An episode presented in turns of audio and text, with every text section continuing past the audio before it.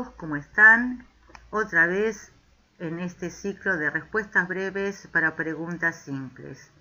El tema de hoy y de muchas consultas es la contraindicación de la acupuntura en medicina veterinaria. Mi nombre es Adriana Moirón, directora de IMABAD, Instituto Médico Argentino de Alternativas Terapéuticas. Bien, una de las grandes preguntas es si existen contraindicaciones para realizar la acupuntura a mi animal. En realidad no existen tantas, este, contraindicaciones. Este, Lo más importante es tener un tratamiento sin diagnóstico previo. Esa es la más importante como para poder decidir si vamos a hacer acupuntura o no. Siempre tenemos que saber la patología de base, por eso es importante que el veterinario acupunturista esté en permanente contacto con el médico veterinario de cabecera, que va a ser el que va a realizar el diagnóstico y va a realizar la indicación e interconsulta con el veterinario acupunturista. Otra contraindicación que realmente parece rara es la eliminación rápida del dolor. ¿Esto qué quiere decir? Si yo saco muy rápido el dolor, el, que generalmente los dolores eh, en los animales son de presentación crónica. Entonces ese animal, al sentirse bien rápidamente, no tiene su cuerpo adaptado como para poder realizar ciertas acciones. Entonces lo que va a pasar es que va a volver otra vez a recaer algunos más rápido, otros no tan rápido y a otros no les pasa nada. Otra contraindicación es luego de una ingesta abundante. ¿Esto qué significa? Hay una gran cantidad de meridianos que tienen que ver con el aparato digestivo. Como estos meridianos en la mayoría son utilizados durante una sesión de acupuntura, si la ingesta es reciente, la acomodación de la energía mientras el animal esté en el proceso de digestión, a veces puede entorpecer el proceso eh, de, de, la movilización de la energía durante la sesión de acupuntura. Otra contraindicación es un animal que sea de difícil sujeción.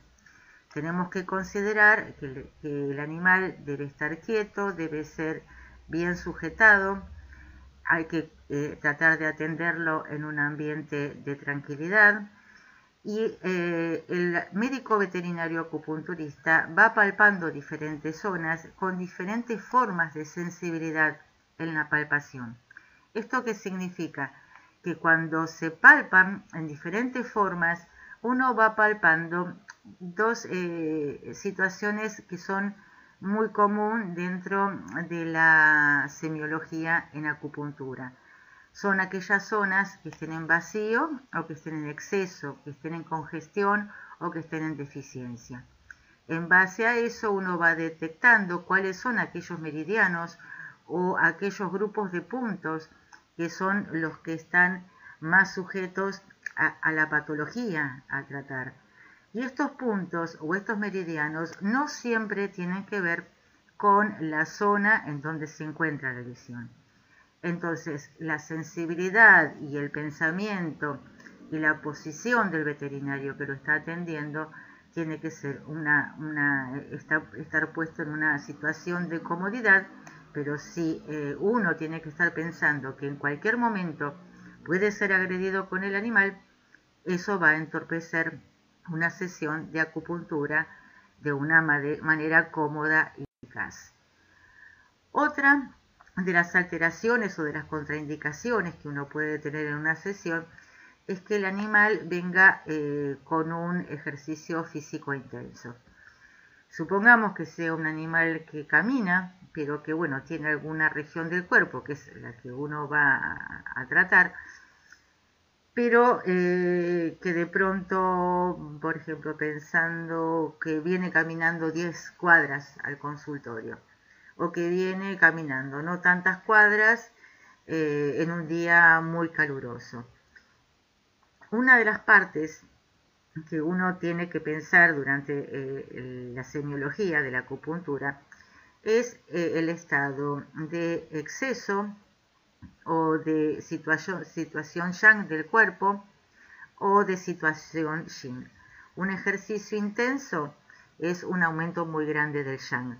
Entonces esto no estaría permitiendo ciertas características del animal cuando uno tiene que encuadrarlo en situaciones de tipo yang o de tipo yin en el contexto general del animal.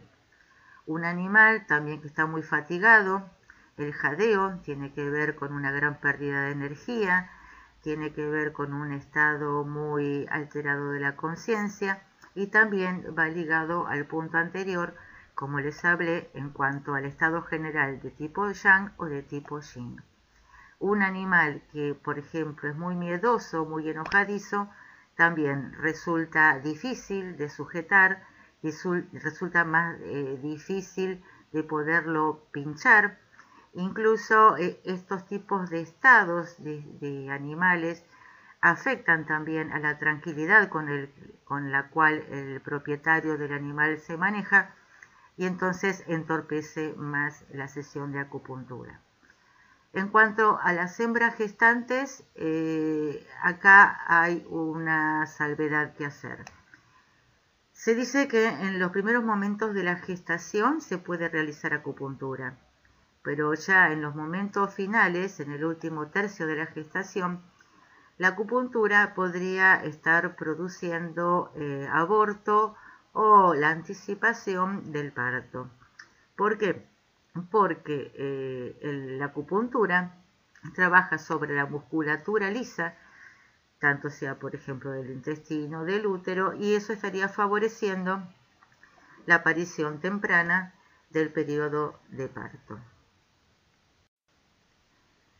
Otra de las causas es un animal que está recientemente bañado o mojado, por ejemplo, un animal que tiende a orinarse o a defecarse estando en, posición acostado, el dueño del animal por lo general trata de limpiarlo y traerlo limpio al consultorio.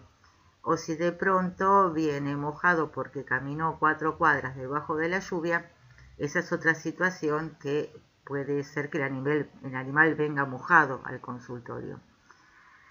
Una de las fases que tiene dentro de la exploración semiológica que hace un veterinario acupunturista es también la medición de zonas de calor y de frío del cuerpo.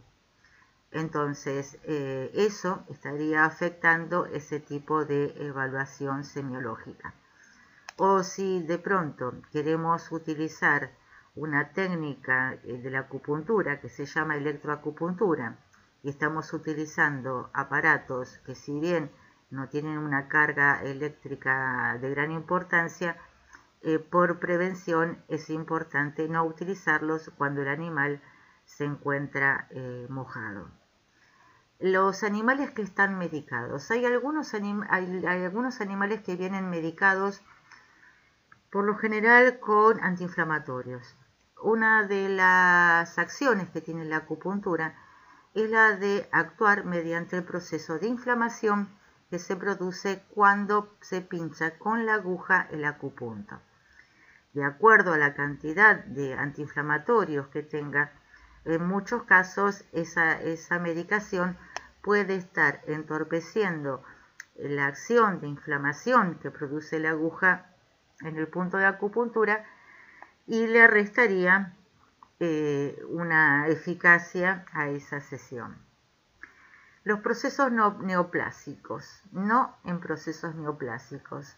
También se podría que decir, eh, como, como por ejemplo decir ni. ¿Por qué? Porque hay algunos que dicen que sí, que se puede utilizar en los procesos neoplásicos porque mejora el estado energético general del animal.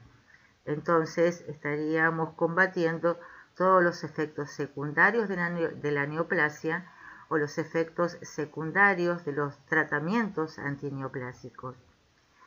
Después está la otra posición que dice que no, porque al aumentar la energía general del cuerpo eh, y al ser un tumor muy invasivo, entonces estoy aumentando o potenciando la posibilidad de poder diseminar más ese, ese tumor o ese proceso neoplásico.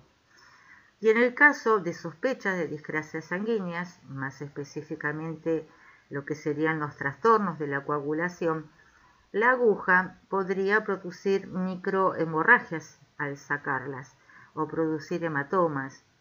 En ese caso hay una solución porque se, se puede practicar la acupuntura o, mejor dicho, la medicina tradicional china con otras técnicas como podría ser la, moxibustión, eh, la terapia con láser, y de esa manera no necesariamente para tener una sesión de medicina china el animal debe ser pinchado.